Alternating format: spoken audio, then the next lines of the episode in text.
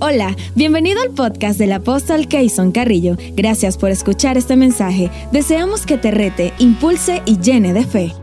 Quisiera invitarles a abrir sus Biblias en Segunda de Corintios capítulo 10, versículo 3 al versículo 5. Vamos un poco a continuar la palabra del domingo, pero sí les eh, pido que busquen en nuestro canal de YouTube, en Facebook, la grabación de esta palabra, apresando los pensamientos y llevándolos cautivos a la obediencia a Cristo. Búsquela. Mire, yo la vi el día viernes en dos oportunidades. me la editaron y la vimos en nuestra oficina. La primera vez que terminó, inmediatamente la volvimos a poner porque estábamos de verdad estremecidos con la palabra. Y yo le pedí al Señor, Señor, este mismo estremecimiento, porque me puse a llorar y todo. Y yo soy el que prediqué la palabra. Pero me estremeció la palabra, porque yo también soy un oyente que necesita la palabra. Y de esa misma palabra yo me alimento. Y me puse a llorar y decía, Señor, que este estremecimiento que yo siento, lo sienta la gente. Que la gente oiga esta palabra concentrado, que no se distraigan. Porque esta palabra sé que es profunda, pero tú me la pusiste de una manera bien sencilla para que lo que uno ha aprendido en 25 años a manera de cápsulas bendiga las vidas. Inmediatamente terminó, la volvimos a poner, la vimos dos veces. El día de ayer, el domingo, perdón, pudimos escucharla en vivo a las 10 de la mañana como lo estaba escuchando todo el mundo. Era la tercera vez. Y en, en la noche del domingo transmitimos hacia el Caribe y la escuché por cuarta vez. Hoy vamos el miércoles, el día lunes, transmitimos hacia la municipal y la escucho por quinta vez. O sea que ya yo que la prediqué una vez, ya la voy a escuchar cinco veces. Entonces yo le recomiendo con autoridad que la escuche más de una vez. Amén. Y hoy vamos a tratar de, darle, aleluya, continuación a esa palabra. Apresando los pensamientos y llevándolos cautivos a la obediencia a Cristo. Segunda de Corintios 10, del verso 3 al verso 5, dice, porque pues aunque andamos en la carne, no militamos según la carne. Porque las armas de nuestra milicia no son carnales, sino poderosas en Dios para destrucción de fortalezas, derribando argumentos y toda altivez que se levanta contra el conocimiento de Dios y llevando cautivo todo pensamiento a la obediencia a Cristo. Padre, en el nombre poderoso de Jesús. Que cada palabra sea una poderosa semilla. Que traiga orden a nuestros pensamientos. Que alinee nuestros pensamientos a los tuyos. Que nuestros pensamientos sean cautivos, llevados a la obediencia a Cristo. desata esa bendición para toda la gente. Más comprensión de tu palabra, más entendimiento. Que la palabra sea poderosa semilla y que los corazones sean una tierra buena y fértil. Y esa semilla buena eche raíz, profunda y produzca muchos frutos para vida eterna y para una vida más excelente en esta tierra. Y a ti te daremos toda la gloria, la honra y la alabanza en el nombre poderoso de Jesús. Amén, amén y amén. Llevando cautivo los pensamientos a la obediencia de Cristo, poniéndolos presos, llevándolos cautivos, llevándolos presos, obligando los pensamientos, aleluya, a obedecer a Cristo. Ya decíamos el día domingo que los pensamientos a veces son descontrolados. A veces tenemos pensamientos todos desordenados. Nuestra mente es tremenda, es una gran computadora donde mucha información entra a ella y en algunas personas más que otras los pensamientos son tremendamente indisciplinados, tremendamente desordenados. Y esas situaciones muchas veces se ven con frecuencia en las noches. Algunas personas pierden el sueño y los pensamientos locos empiezan a ser de las suyas. Y la gente le cuesta mucho controlar los pensamientos hasta que toma las herramientas, sabe, según la palabra de Dios, cómo lidiar con esto. En la palabra de Dios dice que tenemos armas, armas que son poderosas en Dios para lidiar con esto. Aleluya, para derribar destruir fortalezas, para derribar argumentos. Esas armas son para destruir fortalezas. ¿Qué son fortalezas? Son pensamientos locos que se han vuelto una fortaleza, pero con las armas de Dios podemos destruir esas fortalezas y podemos derribar esos argumentos y altiveces que se levantan contra el conocimiento de Dios. Son pensamientos contrarios a Dios, pensamientos que no es lo que Dios está diciendo. Pensamientos como, por ejemplo, ya esto se lo llevó el diablo. No, esto no se lo llevó el diablo. Aleluya. O pensamientos como que me voy a morir. No, tú no te vas a morir. La palabra dice, vivirás y no morirás. Y contarás las maravillas de Dios. Amén o pensamientos como que ya mi hijo no sirve para nada. No, tu hijo sí sirve, aleluya. Esos son los argumentos que se han levantado por lo que tú has visto, por las informaciones que tienes, por los pensamientos desordenados, pero en el nombre poderoso de Jesús, ahora estás empoderado con las herramientas que son poderosas en Dios para derribar esas fortalezas y argumentos, destruirlos y para llevar cautivos los pensamientos a la obediencia de Cristo. ¿Cuántos dicen amén? Hay una escritura que es vital para eso, es primera de Tesalonicenses 5:23, donde dice, todo nuestro ser, espíritu, alma y cuerpo sean guardados irreprensibles para la venida de nuestro Señor Jesucristo. El mismo Dios de paz os santifique por completo y todo vuestro ser. Lo que nos muestra que el ser humano está compuesto de espíritu, alma y cuerpo. Pero en Hebreos capítulo 4, versículo 12 dice, la palabra de Dios es viva y eficaz y más cortante que toda espada de dos filos y penetra hasta partir el alma y el espíritu, las coyunturas y los tuétanos y discierne los pensamientos y las intenciones del corazón.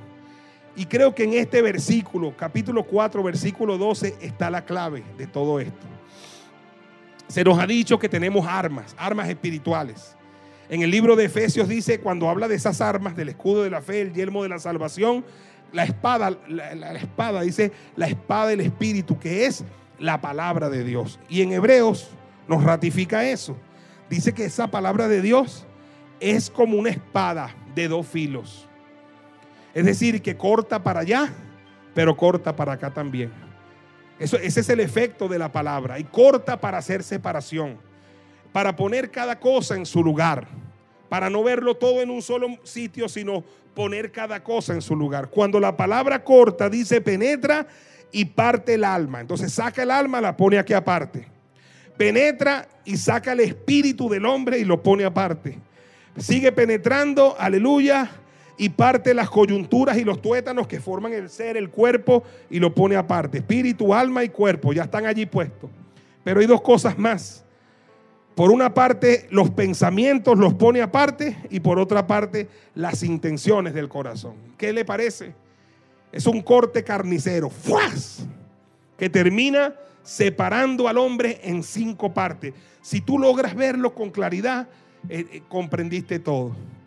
Ahora, se supone que al ser humano lo va a dominar o lo domina el alma, lo gobierna, o lo dominan los tuétanos y la coyuntura, la carne, o lo gobierna, escúcheme, los pensamientos, aleluya, que también residen allí en el alma, o los gobiernan esas intenciones del corazón que están viciadas con un alma corrompida, o lo gobierna el espíritu asociado al espíritu de Dios. Cuando nosotros la Biblia dice, te es necesario nacer de nuevo, ¿cuál es la parte del hombre que nace de nuevo? Alma teníamos, corrompida y viciada, llena de pecado, cuerpo teníamos, pero ¿cuál era la parte que estaba desconectada totalmente? El espíritu.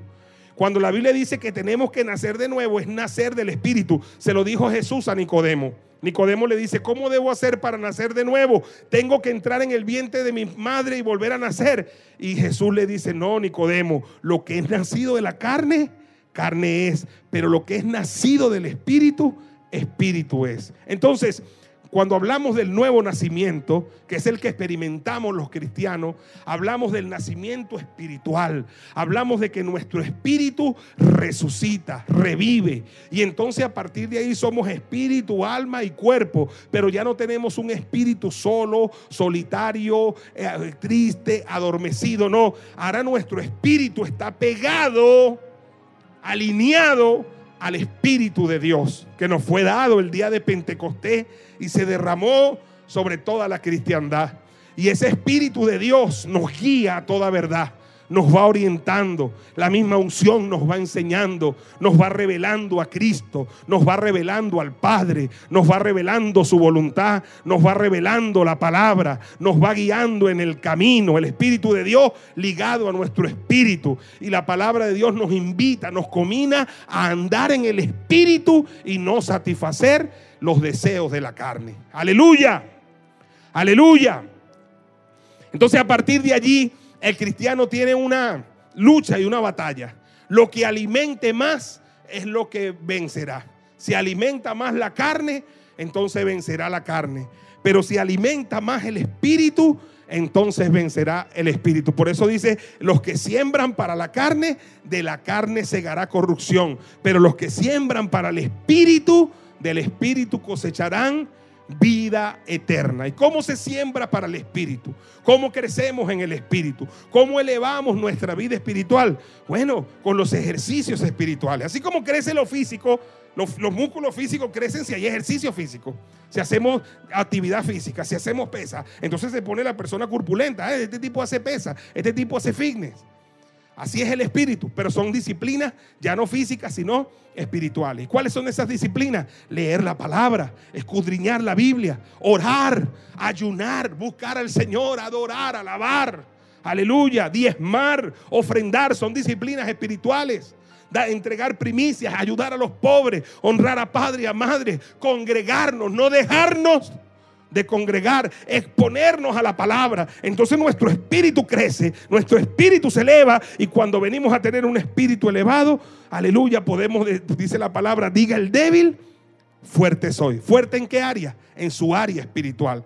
Y desde su área espiritual, con las armas espirituales, ahora puede agarrar los pensamientos y, y derribar allí todo argumento, toda altivez que se levanta contra el conocimiento de Dios aleluya, destruyendo fortaleza y llevando los pensamientos que están por aquí, aleluya, cautivos a la obediencia de Cristo. Cautivos a la obediencia de Cristo. Presos a la obediencia de Cristo.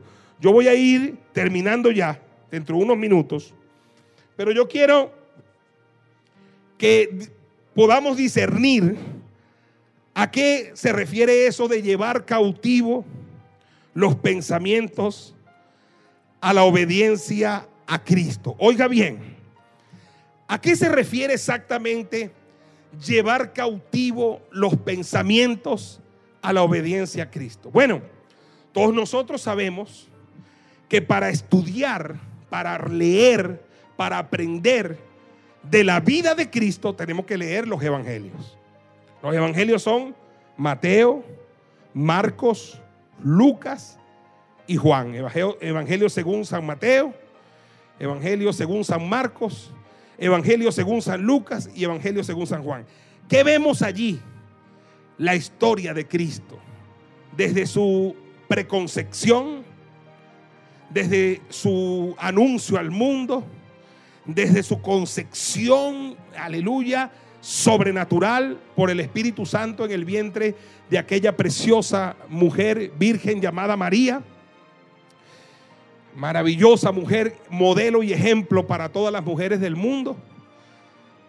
Desde su nacimiento milagroso allá en Belén, desde la, la verdad revelada por aquellos tres reyes del oriente que vinieron a adorarlo y a traerle obsequio allá en Belén, y el ver los pastores que estaban allí, que vieron que descendieron ángeles en el nacimiento de Jesús y decían, gloria a Dios en las alturas y en la tierra paz, buena voluntad de Dios para con los hombres. Y ver entonces, aleluya, cómo ese niño crecía dice en sabiduría, crecía en estatura, crecía en gracia para con Dios y en gracia para con los hombres, viendo cómo Jesús tiene una vida perfecta. Y dentro de su vida perfecta, dice la Biblia, fue tentado en todo, pero nunca pecó. Y cuando tenía 30 años de edad aproximadamente, fue al río Jordán, aleluya, y Juan el Bautista lo, lo bautizó en aguas y así fue al desierto y comenzó un ministerio público a mostrar los hechos portentosos de Dios. Quizás duró tres años a tres años y medio su ministerio, un ministerio que partió la historia en dos, un ministerio que marcó al mundo. Y esto es bueno que se sepa, porque cuando decimos que nosotros estamos en el 2020, en el año 2020, es bueno que uno a veces se pregunte, ¿2020 qué? ¿2020 peras? 2020 manzanas o 2020 qué. Y bueno, te voy a decir es 2020 después de Cristo. Dele un aplauso a Jesús, aleluya. El único que ha marcado y ha partido la historia en dos se llama Jesús, aleluya. Aleluya, nadie más partió la historia en dos, solo Jesús partió la historia en dos, pero no solo la historia cronológica del mundo, sino que cada vez que Jesús llega a una vida, parte esa vida en dos, antes y después de Cristo. Y el que está en Cristo, nueva criatura es, las cosas viejas pasaron y aquí todas son hechas nuevas. Dele un aplauso al Señor, aleluya. Aleluya. Ahora, Dios se encargó de poner esta palabra en estos evangelistas para que nos predicaran el Evangelio, nos anunciaran el Evangelio, la vida de Jesús, la vida, nacimiento, la vida perfecta, la muerte, la pasión de Cristo, su muerte en la cruz, su resurrección y su ascensión al cielo. Y en la vida de Jesús ministerial, en esos tres años y medio, Jesús vino a poner orden en este mundo. Jesús vino a manifestar al mismo Padre. Mira cómo lo dice el Evangelio según San Juan, hablando de Jesús hecho hombre. En el libro, el Evangelio según San Juan dice, en el principio era el verbo y el verbo era con Dios y el verbo era Dios. Es decir, el verbo es Jesús, el verbo era Dios, Jesucristo es Dios.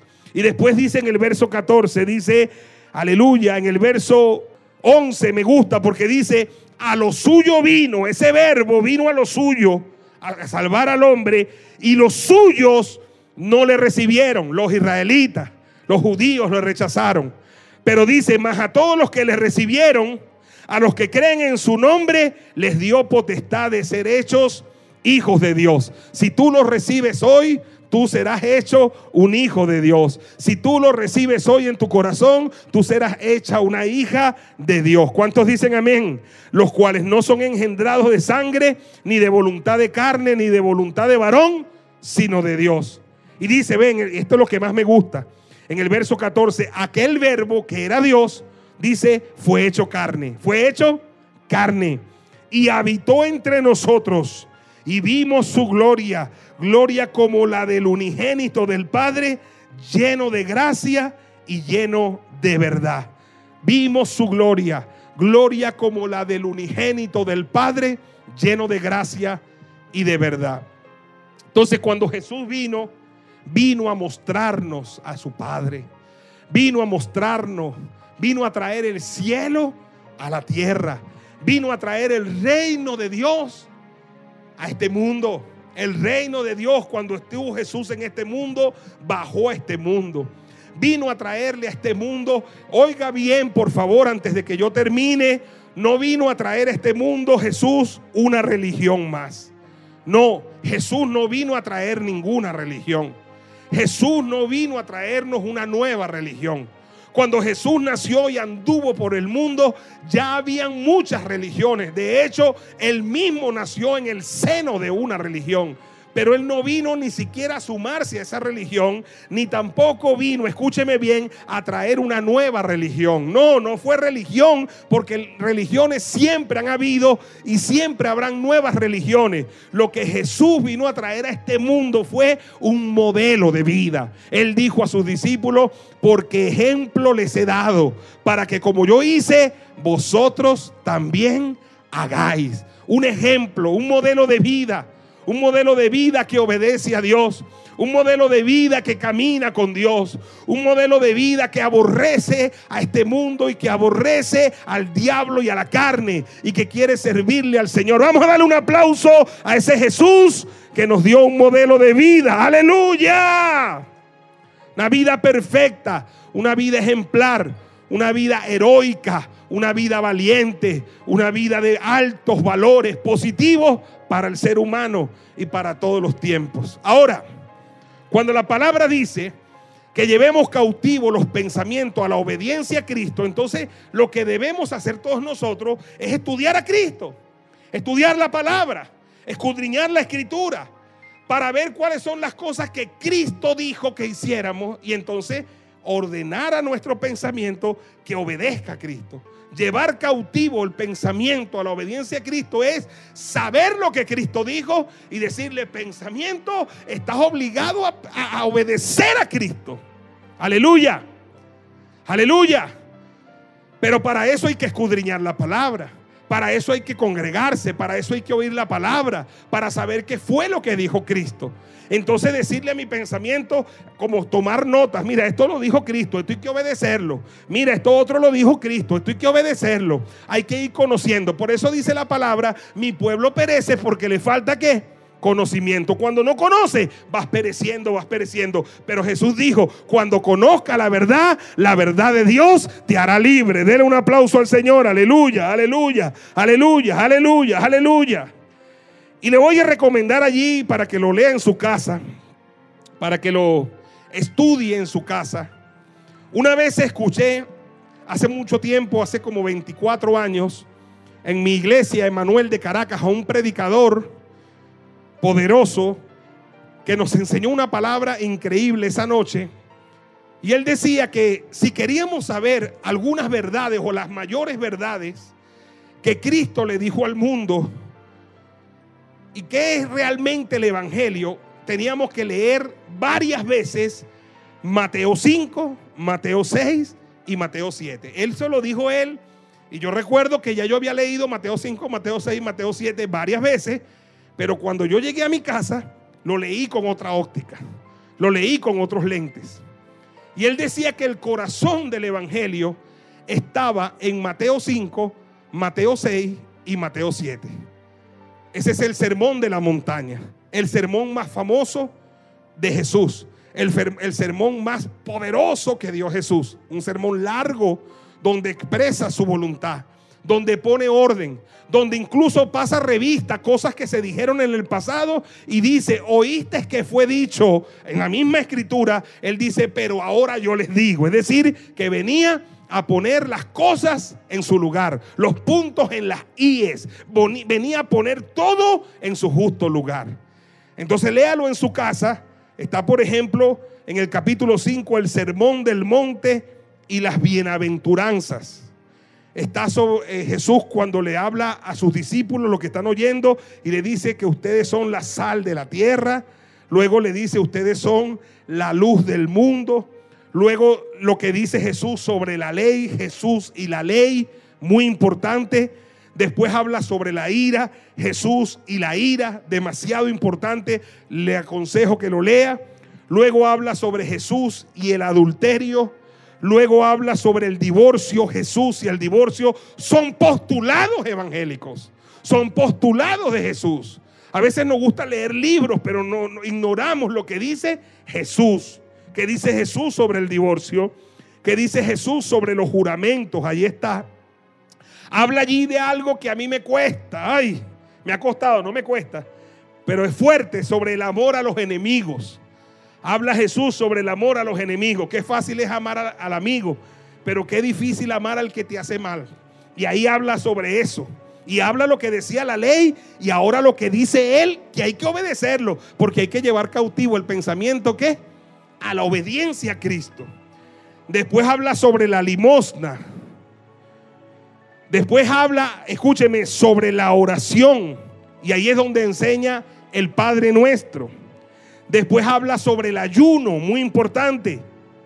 Después habla sobre hacer tesoros en el cielo. Habla sobre la lámpara del, del cuerpo. Habla sobre las riquezas, Dios y las riquezas. Y habla algo que a mí me gusta mucho sobre el afán y la ansiedad. Y sobre, en el capítulo 7, sobre el juzgar a los demás. Habla sobre la oración una vez más como una regla de oro. Habla sobre el que el camino al Evangelio es una puerta estrecha. Escúcheme bien. ¿Y por qué? Escúcheme, porque este hermano decía que allí estaba el corazón del Evangelio. Claro que sí, porque allí están los postulados sagrados que indican lo que es la fe cristiana evangélica en el mundo. Los postulados y los valores más altos, más elevados el camino más excelente que Dios nos estaba trazando para caminar. No un camino con ceremonias religiosas, no un camino con rituales religiosos, no un camino, aleluya, de, practicar sacrificios, no, un camino de leer, entender y obedecer. Y entonces en el libro de Efesios entendemos que nos da las armas espirituales para poder tomar los pensamientos, los pensamientos y hacerlos cautivos de la obediencia a lo que diga Cristo. Léalo en su casa.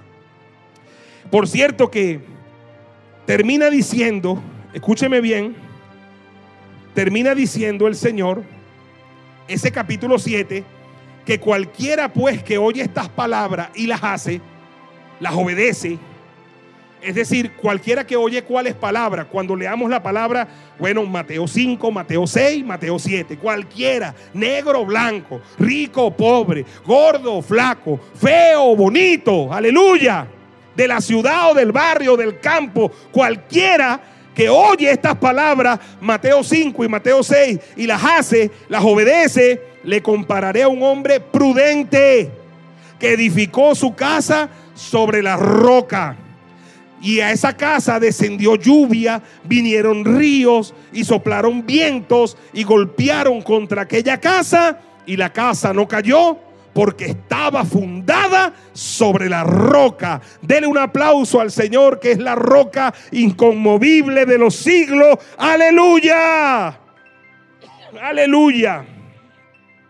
Pero en el verso 26 hace una advertencia y dice, pero cualquiera que me oye estas palabras y no las hace, le compararé a un hombre insensato que edificó su casa sobre la arena y descendió lluvia y vinieron ríos y soplaron vientos y vinieron con ímpetu contra aquella casa y cayó la casa y fue grande su ruina. Mira lo que dice Jesús acerca de las palabras poderosas del cielo que Él está diciendo, que el que las oiga, las guarde, las ponga por obra, las obedezca, aleluya, tendrá problemas, vendrán ríos, vendrán vientos, soplarán, pero no caerá, porque está edificado sobre la roca eterna, la roca inconmovible de los siglos.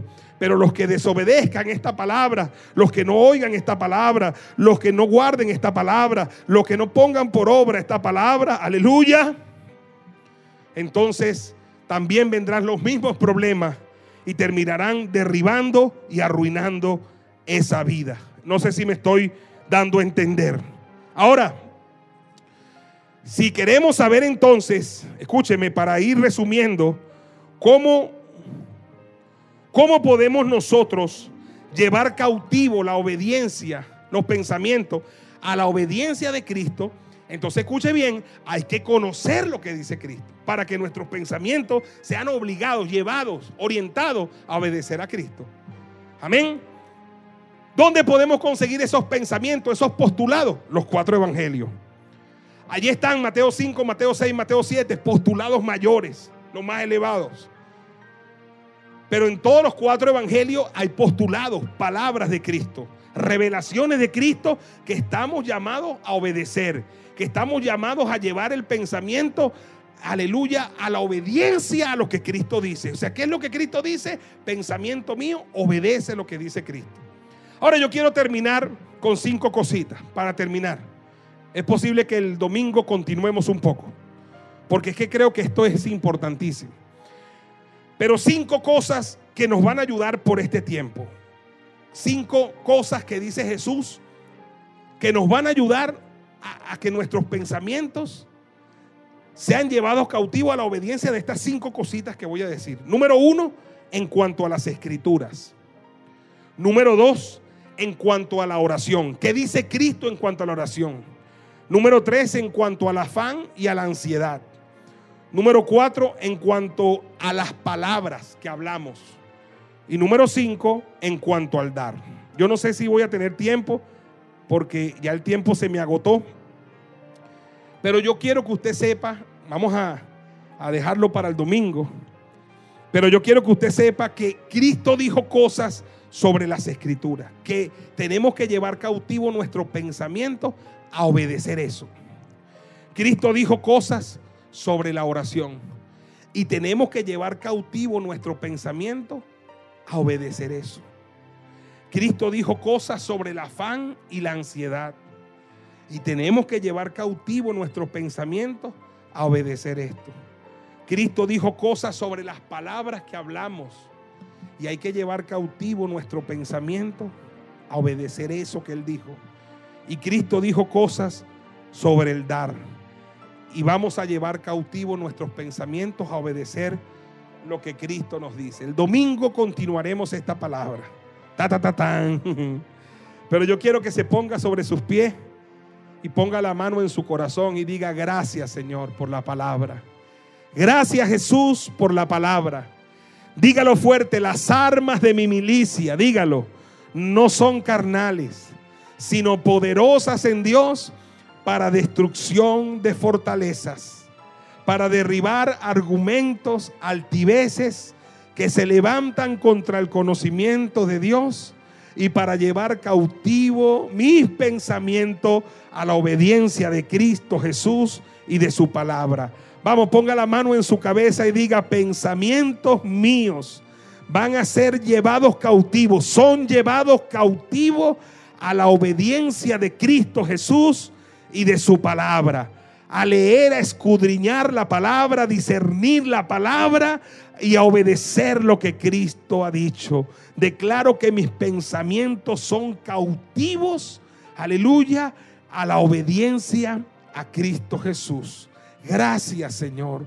Gracias Señor, gracias Señor, muchas gracias Jesús. Revélame tu palabra, revélame tu voluntad y haz que mis pensamientos, aleluya, obedezcan tu palabra en el nombre poderoso de Jesús de Nazaret. Amén, amén, amén y amén. Aleluya. Levanta tus manos allí, te bendigo. Declaro que esta semana Dios desata su gracia, su favor, su su salud, sus bendiciones sobre tu vida y que la paz del Señor reina en tu corazón, en tu casa y que Él te provee todo lo que falta conforme a tus riquezas en gloria. Dios les bendiga. Un gran abrazo a todos y que la paz del Señor colme sus vidas. Los quiero mucho. Hasta el domingo cuando habrá Santa Cena Mundial. Prepárese para la segunda Santa Cena en la pandemia mundialmente. Prepare los elementos de la cena. Los quiero mucho. Dios les bendiga a todos.